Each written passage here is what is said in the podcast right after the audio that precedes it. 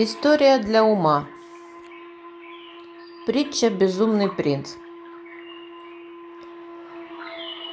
В некоем государстве у сына короля случилось душевное расстройство, и он вообразил себя индюком. Сбросил одежду и совершенно голый забрался под стол, где и стал жить, питаясь упавшими на пол крошками.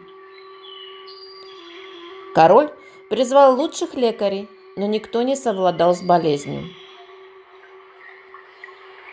Вскоре в столице появился странствующий мудрец. Прослышав о таком горе, он предложил королю свои услуги, и тот согласился. Придя во дворец, мудрец разделся, забрался под стол к принцу и, поклонившись, представился заезжим индюком. Они подружились.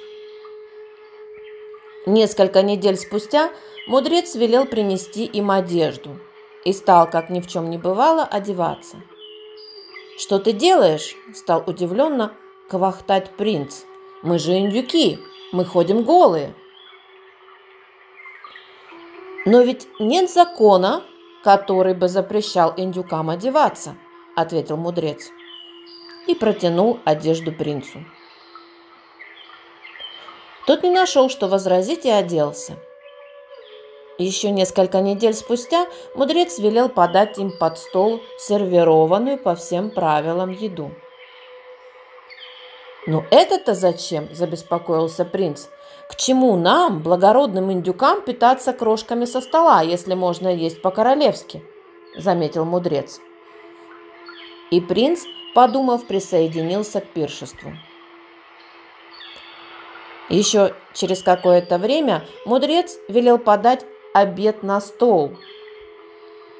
Уселся на стул и, предупреждая вопрос принца, сказал, «А где закон, запрещающий индюкам садиться на стол?» К тому же так намного удобнее. Попробуй и убедишься сам.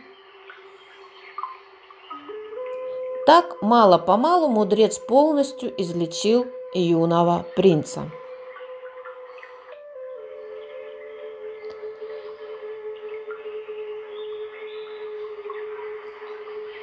Комментарий. Рами Шапира.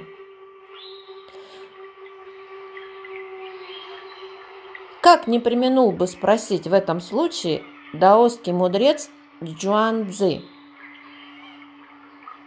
кто ты, индюк, вообразивший себя человеком, или человек, вообразивший себя индюком?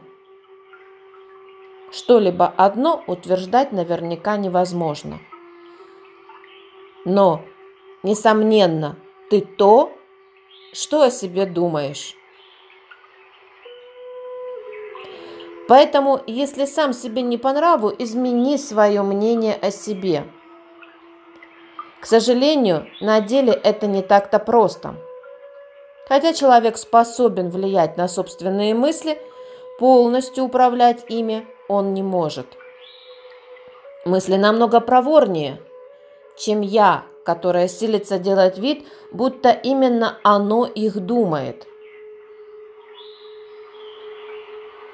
А ты думаешь мысли или просто осознаешь их?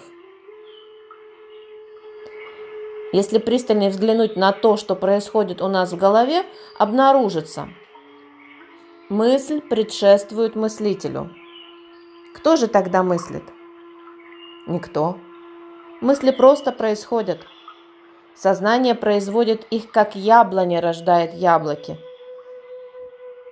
Они естественны для сознания, это его плоды. Мыслитель не нужен. Есть лишь сознание и мысли.